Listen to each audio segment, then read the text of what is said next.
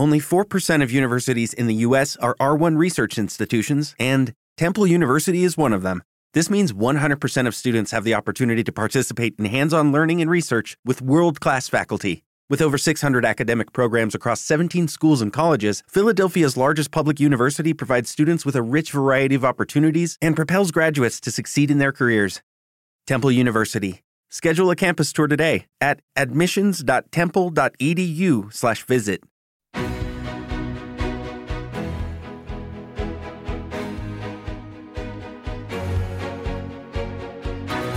En Capital Intereconomía, Consultorio de Fondos.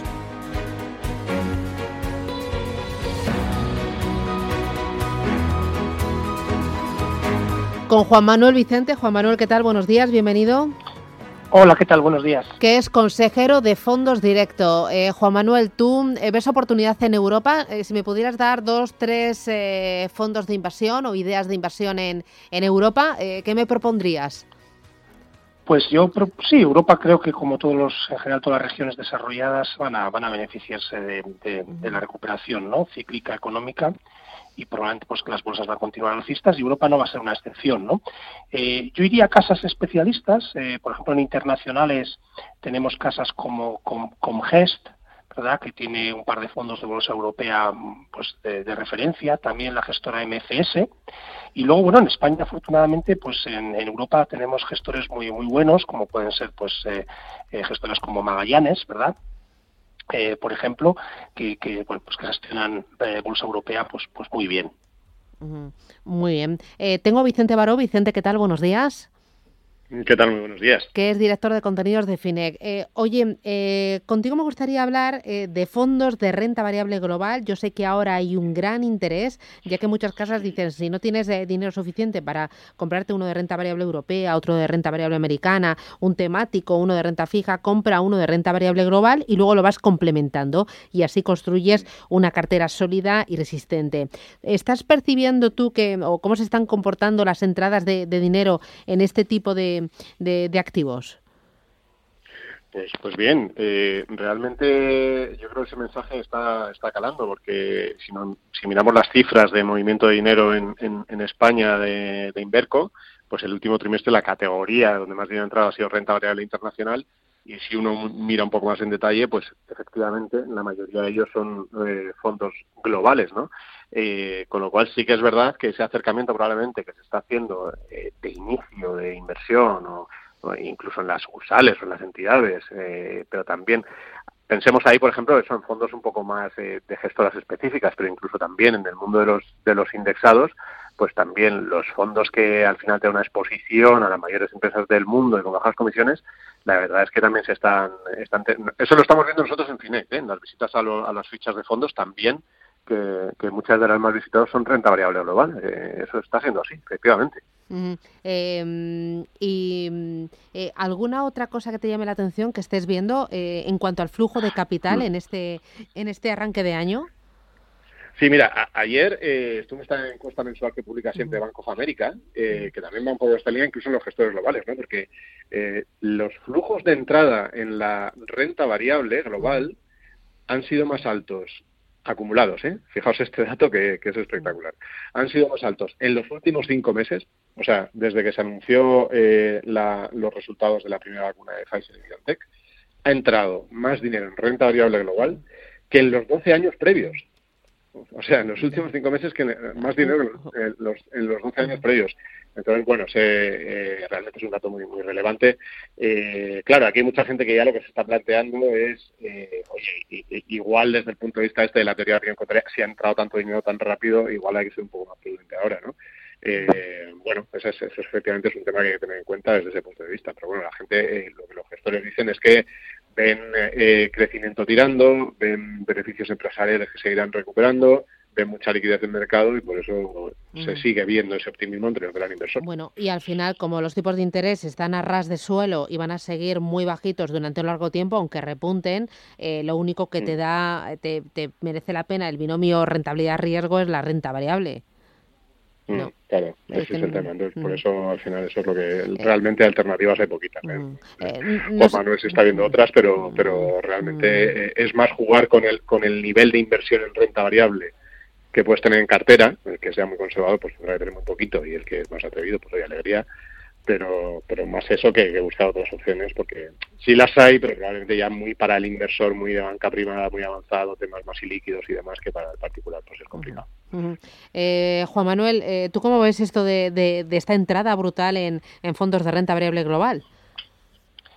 Eh, bueno, los flujos son importantes, ¿verdad? Y hace, al final, como sabemos, los precios de las acciones, ¿no? el mecanismo de, los precios de las acciones eh, se mueve por la compra y la venta. Si hay más compradores que vendedores, está claro que, sube ¿no? el precio de los activos. Y, hombre, yo lo que comentaría ahí es que en renta fija eh, también hay opciones, de nuevo, de riesgo, ¿verdad? Pero eh, digamos, eh, eh, incluso casi estirar a piñón fijo todo lo que es la deuda de alto rendimiento, ¿no? De, por ejemplo, de países desarrollados, también la, puede ser la deuda emergente, pero bueno, todo lo que se llama la deuda high yield, que al final está correlacionado con la bolsa, ¿no? eso también hay que tenerlo en cuenta, es decir, que, que si viene una corrección, pues normalmente afecta tanto al, a la deuda de alto rendimiento como a la renta variable, ¿verdad? Pero, por ejemplo, en renta fija, es verdad que todas las deudas de alto rendimiento, sean globales o, europeas, denominadas en euros para no tener riesgo de divisa, pues eh, bueno, pues eh, son, son una opción también que, que ha estado funcionando bien, donde también ha estado entrando bastante dinero dentro de la renta fija y probablemente van a seguir funcionando bien durante los próximos meses. En otoño ya veremos. ¿eh? Yo creo que creo que hay ciertas nubes, ¿eh? unos ciertos nubes eh, eh, grises que se podrían convertir en negras en otoño y sí, bueno, eso es un tema que podemos comentar también porque quizás esto no es eh, café para todos hasta final de año, sino que a lo mejor antes de final de año pues tenemos algún algún pequeño susto. Mm. Eh, ¿Algo que añadir, Vicente? No, y en ese sentido, eh, eh, la importancia de, tener el peso que uno quiere tener en cartera renta variable, ¿no? que desde luego eso le pueden ayudar asesores como Juan Manuel o como, muchos que, que, prestan un servicio fabuloso a los clientes, porque claro, si uno quiere tener, por ejemplo, un 50% de su cartera en renta variable y le parece que con eso puede dormir bien, o un 30%, con esta subida tan importante que ha habido, igual está muy por encima de ese nivel, ¿no? Entonces sí que yo creo que estos momentos de calma, estos momentos de tranquilidad son mucho más indicados para revisar si realmente tenemos la exposición a riesgo que, tenemos en cartera que cuando dentro de un tiempo tengamos un susto y nos vamos locos otra vez y haya mucha volatilidad. ¿no? Yo creo que yo, recomiendo siempre estos momentos de calma chicha para ver si realmente uno tiene lo que, lo que, lo que considera que debe tener en cartera de riesgo. Muy bien. Pues Vicente Baro, gracias. Eh, hablamos la semana que viene. Gracias. Muy bien, un abrazo. Eh, oye, tengo ya las primeras llamadas. Alejandra, ¿qué tal? Buenos días. Alejandra. Hola, buenos días. Dígame. Hola, buenos días. Mira, yo quería preguntar por tres fondos. Por, mm. por Asia, Opportunity AH, con la divisa cubierta mm. en EUGHDG, que es de Morgan Stanley Investment Fund. Mm. Luego, otro que es Fidelity Greater China A. Y por último, el BCF China Bond A2 en euros, pero respaldado por el yuan. Este es de renta fija. Quería saber la opinión de los expertos. Pues muy bien, gracias, muy amable. Juan, Juan Manuel, ¿qué, le comentas? Pues, pues, no está no está nada mal los nombres que, ha citado de, en cuanto a productos. Eh, esa cartera, si eso fuera toda la cartera que tiene la, la oyente, ¿verdad? Pues es una cartera de alto riesgo. ¿eh? estamos hablando de deuda china, que es una deuda de alto rendimiento, con eh, efectivamente ligada al yuan. Si, por ejemplo, el dólar, que está bastante ha tenido fuerza, pero podría volver a, a debilitarse, ¿verdad? Está muy ligado al yuan pues ahí puede perder, ¿vale? O sea, que tenga, que tenga cuidado porque ese, fondo, aunque es renta fija, es un fondo que tiene riesgo, que es probablemente va, a seguir funcionando bien como la bolsa en los próximos meses, pero es un fondo que tiene, que tiene riesgo. Y luego le comentaré otra cosa. Estos dos fondos ha, dado el detalle del nombre hasta el punto que ha dado la letrita esa final que hemos comentado una vez, ¿no? Esa famosa letra A, por ejemplo, ¿no? Eh, ahí está comprando fondos eh, digamos, caros, ¿de acuerdo? Es decir, los el mismo fondo tiene diferentes clases y normalmente la clase A es la clase más cara, ¿vale? Entonces, eh, siempre decimos, hombre, es mejor ir a clases baratas porque está totalmente correlacionado de manera inversa con la rentabilidad que obtenemos, ¿no? esos mismos fondos pues podría comprar clases más económicas y, automáticamente aumentar su rentabilidad esperada en un 1% anual, más o menos, ¿vale? Muy bien. Eh, voy con eh, notita de voz o tengo, mira, notita escrita, me dicen. Eh, tengo unos cuantos. Dice, buenos días. ¿Puede preguntar al analista por el FONMAFRE Global y el MAFRE Behavioral? Gracias, un saludo. Carlos desde Madrid. Pues claro que puede preguntar. para, para eso estamos aquí, para contestar vamos a ver, Mafre no tiene una mala gestora, y estos dos fondos dentro de Mafre creo que son de los fondos que yo situaría eh, más interesantes. Eh, también le diría que, se abra, está hablando ahí de un fondo, por ejemplo, de bolsa global, ¿vale? Mm. Eh, que, se abra también a la, a la gran gestora internacional y a las boutiques de gestión internacional que normalmente pues tienen más recursos y, mm. bueno, al final obtienen mejores resultados, ¿no? También es verdad que hay que apoyar la gestión nacional, mm pero también hay que mirar el interés propio. Y, desgraciadamente, en bolsa internacional, que es lo que comentaba Vicente Baro antes, en bolsa internacional pues hay más, más capacidades y expertise en las gestoras internacionales. Yo le diría que combine, si lo puede, si el patrimonio se lo permite, puede combinar esos dos fondos perfectamente de Mafre, pues con, con que si le gusta la bolsa global, como parece, pues, pues con algunos fondos de bolsa internacional, de casas, pues no sé, y de casas muy conocidas con, con, nombre bueno también como Mafre, pues por ejemplo casas como Capital Group, como Fidelity, como Invesco, eh, todo este tipo de, gestoras ahí va a encontrar productos de bolsa internacional de, alta calidad. Muy bien. Eh, oye, y para invertir en renta fija, ahora mismo, ¿dónde compensa el binomio riesgo-rentabilidad? Pues mira, justo tocas el tema que, estaba tocando antes. Pues me, temo que en, el riesgo, aunque, aunque creo que lo mencionaba también Vicente en la encuesta, no sé si eras tú, hablabas de los tipos, ¿no? Que están subiendo.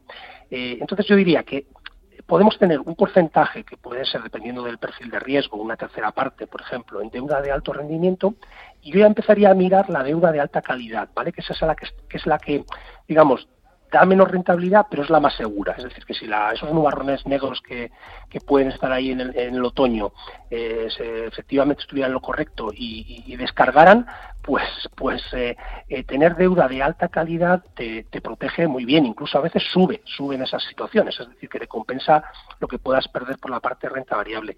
Entonces, la deuda de alta calidad, yo empezaría también aprovechando sobre todo que los tipos en Estados Unidos han ido ya algunos 7, etcétera, ya empieza a estar interesante, ¿eh? Y hay algunas gestoras internacionales, había una nota mm. del otro día de una gestora mm. internacional de renta fija que también ya lo decía, yo voy a ya comprar deuda de alta calidad, ¿vale? Muy bien, pues eh, gracias, un placer. Juan Manuel Vicente, lo dejamos aquí, cuídate mucho, nos vemos pronto. Gracias a vosotros. Adiós, chao, chao. Buenos días.